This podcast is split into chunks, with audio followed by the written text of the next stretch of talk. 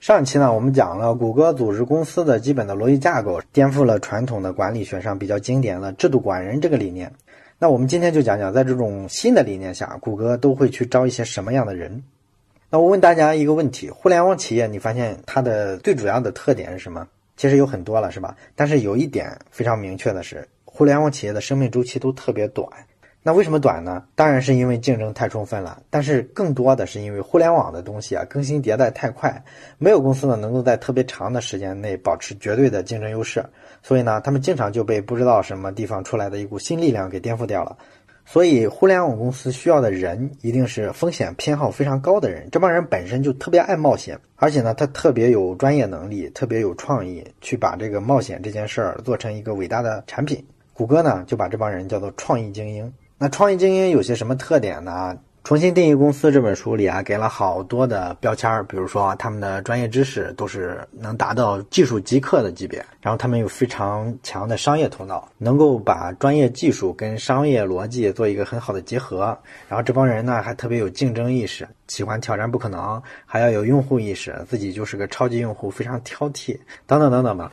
实际上这些标签我告诉你之后，你会觉得平淡无奇。我们身边觉得牛人不都是这样吗？我们就举一个例子好了，我们通过例子来看看到底什么人是创意精英。我们知道谷歌的主要业务其实是做一个搜索引擎嘛，搜索引擎的商业模式是什么呢？其实主要是靠广告来收入。也就是说，比如说你搜一个关键字儿，那他就推荐和这个关键字有关的广告给你。那有一次呢，谷歌的老板拉里佩奇啊，他打开谷歌搜了一个摩托车的名字，结果呢，下边的广告给他推荐的是一个移民广告，这完全没有关联的嘛，对吧？所以呢，拉里佩奇就很不高兴。那咱们按照正常的公司哈，老板发现产品有瑕疵，这时候一般怎么办？肯定会叫一帮人来，来来开会啊，然后把业务部门的人痛批一顿，是吧？你们干什么吃的？产品做成这样，回去整改。然后呢，IP 的部门呢，回去之后就会啊，大会小会的不停开会，然后做方案、定计划，然后怎么改。但是呢，谷歌的拉里佩奇他可没有这么干，他没有叫大家开会，而是呢，他把这个搜索的结果啊打印出来，然后贴到墙上，然后写上一句话，说这些广告的效果啊真是太糟糕了。结果呢，有五个员工，他们在这个谷歌的休闲区玩桌球的时候，哎，看到贴墙上这张纸了，他们就回去啊，用一个周末的时间，把这个谷歌的广告体系、整个算法大框架搭建完成了。这个产品做出来是什么呢？就是谷歌有个著名的业务叫 AdWords。这是干嘛呢？就谷歌现在所有的广告的这个关键词匹配的基本的算法，这个产品呢给谷歌带来了绝大多数的收入。前两天新闻上刚刚报了谷歌一季度的这个财务报表啊，谷歌今年一季度的广告收入是二百四十七亿美金，这什么概念呢？百度这一季度的广告收入是二十四亿美金，也就是说只有谷歌的十分之一。十个百度的收入都是靠这五个工程师一个周末写出来的框架做成的产品实现的，你说厉害不厉害？但是呢，这些都不是重点啊，重点是什么呢？重点是这五个人啊，没有一个是属于广告部的，他们根本不对这事儿负责，你知道吧？就是纯粹的出于感兴趣，想去挑战一下这个难题。同时呢，他们又足够专业，都是技术大牛，然后人家一个周末就把这事儿给搞定了。哎，这个故事里反映出这五个人啊，就是非常典型的创意精英。人家做事不是说公司分工让我做啥，也不是说有没有人监督我做啥。而是呢，我觉得这个事儿是个难题，非常有意思，我要挑战它。我是靠好奇心、靠竞争心，然后配合强大的专业能力来解决问题的。那可能你会觉得，哦，原来谷歌就是把一堆特别牛的，是吧？明星的员工拼在一起，这帮不食人间烟火的大牛呢，就攒起来成了一家超级牛逼的公司，是不是这样呢？其实不是，谷歌的理念是要用好员工，但是一定不是一堆明星员工。他们不想把团队打造成一个全明星战队，里边都是曾经呼风唤雨、特别牛的一些人，都带过好多团队。为什么呢？这里边就有一个特别关键的问题，就是全明星战队能不能组成一家好公司呢？答案是不能。美国有一个普渡大学，这个大学呢有一个生物进化学家，他曾经做过一个实验，什么实验呢？就是鸡下蛋的实验。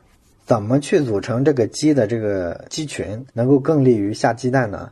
它分了两波，一波是非常普通的鸡，让这些鸡呢就自己在那儿逐渐的下蛋繁衍，繁衍到第六代。然后这些生物学家还挑了一些特别厉害的鸡，叫超级鸡。这些超级鸡呢是从普通鸡里挑出来的，本身这个产蛋量是非常高的一些鸡。这些鸡呢让他们自己往下繁衍，然后也到第六代。结果呢，普通鸡的表现非常不错，在第六代身形非常。结实，然后这个羽翼呢长得非常丰满，然后下蛋的量也非常多。而那一群超级鸡组成的鸡群呢，惨了，只剩下两三只鸡了，其他都死了。为什么？他们在相互竞争的过程中啊，打架，相互啄，大部分都被啄死了。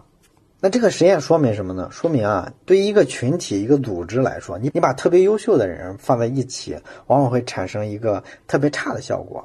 因为特别优秀的人往往是特别有侵略性的，他们之间的相互的竞争呢，会让组织的功能出现失调，然后造成各种资源的浪费。那这个实验的教授呢，根据这个鸡群的实验总结出来，成功的团队其实有三个特点。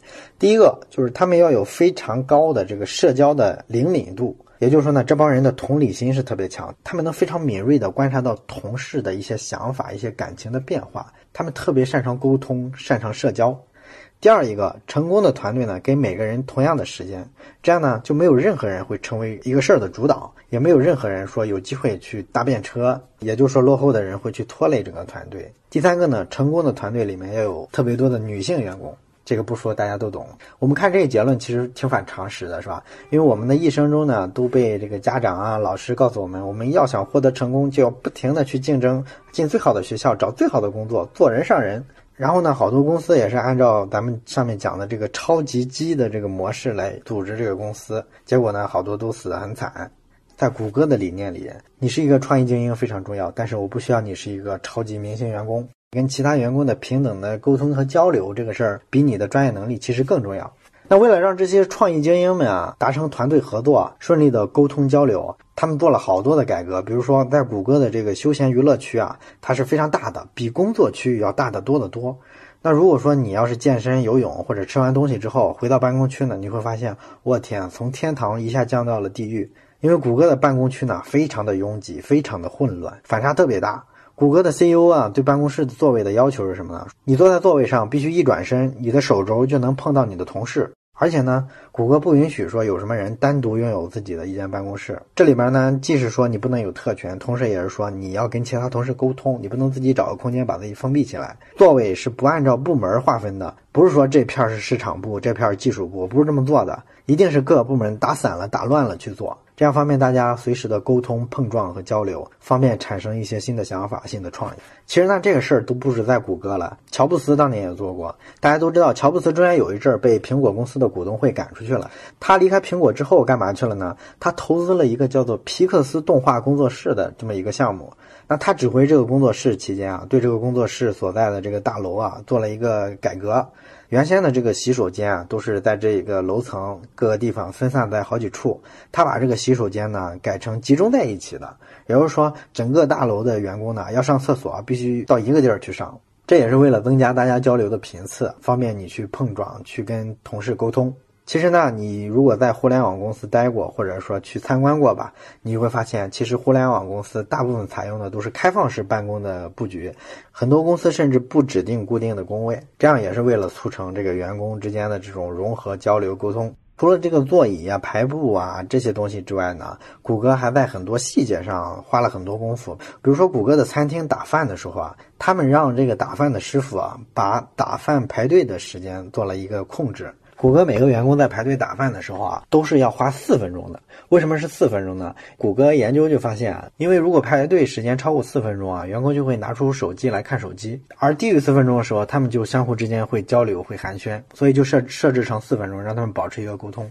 所以说呢，很多人觉得这都是公司福利，实际上这只是非常表象的一种理解。真正的是深意啊，并不仅仅是说让员工感受到一些福利待遇，让你娱乐。实际上更重要的是公司管理赋能的一种基本的逻辑。所以呢，讲到这里，我们其实可以有一个推论，什么呢？就是说在家办公这事儿一定是扯淡，对不对？你在家办公的话，你没有跟其他的同事的交流、沟通、碰撞，其实是很难产生特别大的创意的。所以，谷歌呢宁愿让你在公司养宠物、带孩子，也不让你在家办公，就是这个道理。那么，既然谷歌都是一堆创意精英，那他们怎么招聘这些创意精英呢？咱们之前讲到，谷歌是一家赋能的公司，充分的赋予员工能量，而不是说去管制他。那体现在招聘这件事上也特别有意思。不是说招给扔给人事部门，好，你们去招吧；也不是说扔给具体的业务部门，好，市场部你要招一个市场人才，你们去招。你市场部对这个人的评价的权重是最高的，你说招了，基本上其他部门就是签个字盖个章而已，不是这样的。谷歌的招聘 CEO 是亲自去过问、亲自去抓的，而且呢，他们认为这是 CEO 最重要的工作。为什么呢？因为如果是交给部门经理去招人的话，按照这个逻辑，通常部门经理啊不会招一个比自己聪明的人。因为如果招了一个比自己聪明人、能力大的人，这对他来说这丢面子，而且他的升职计划有可能就泡汤了，对吧？有比你更强的人嘛。谷歌的招聘呢是 CEO 主抓，同时呢采取一个有点类似于美国大学选教授的一种模式。怎么选呢？也就是说成立一个招聘委员会，公司的员工都可以申请加入这个招聘委员会。那怎么样一个人就算能被招聘进来呢？要经过这个招聘委员会的层层的评估打分。那什么样的员工能进这个招聘委员会去管招聘这个事儿呢？其实能进招聘委员会，对谷歌的员工来说是个特别有荣誉感的事儿，他们会觉得这事儿特别光荣。而且呢，这个招聘委员会其实门槛特别高，它不是说你是公司的员工就可以进来。这个招聘委员会啊，对里边的这个成员啊，要经常做一些考核的。比如说你举荐了几个人，然后你批了多少份简历，然后你对多少份简历写了多少反馈意见，这个东西都是作为招聘委员会的员工考核的时候一个参考指标。你只有对招聘这件事很上心，同时你又为公司的人才战略啊提供了很多的实质的帮助，你才能长期待在这个招聘委员会里。而且呢，一个应聘者如果他经历了好多轮面试，最后即将要进入谷歌了，这时候呢，谷歌的 CEO 呢会把一大摞的简历给这个即将入职的新员工。这个简历就是以后要跟他共事的整个团队的所有员工的简历，也就是说，他要让这个新员工呢提前的了解一下他们的团队。这个地方不是说选出团队里最优秀的几个装点一下门面给他看看我们团队多牛逼多优秀，不是这个，是把团队的所有简历都拿出来给这个新员工。因为你招的人都是创意精英嘛，你对创意精英应该有足够的坦诚，同时你对你的团队也要有足够的自信。而且谷歌招聘还有一点特别反常识，他们招聘啊从来不看经验。比如说，谷歌有一个岗位，这个岗位呢需要招一个工程师。这个工程师呢需要会一种编程语言。结果来应聘这个人呢，他不会这种语言，他会的是另一种。但是只要这个工程师体现出他是有创意精英的这些特质，然后呢，他喜欢挑战，他又是一种学习型动物。也就是说，你给他一个事儿，他说哦我不会，你给我点时间，我今晚研究研究，明天我能给你一个解决方案。他需要是这种人。你会不会这个岗位需要的经验其实并不重要，我看重的是你的潜力。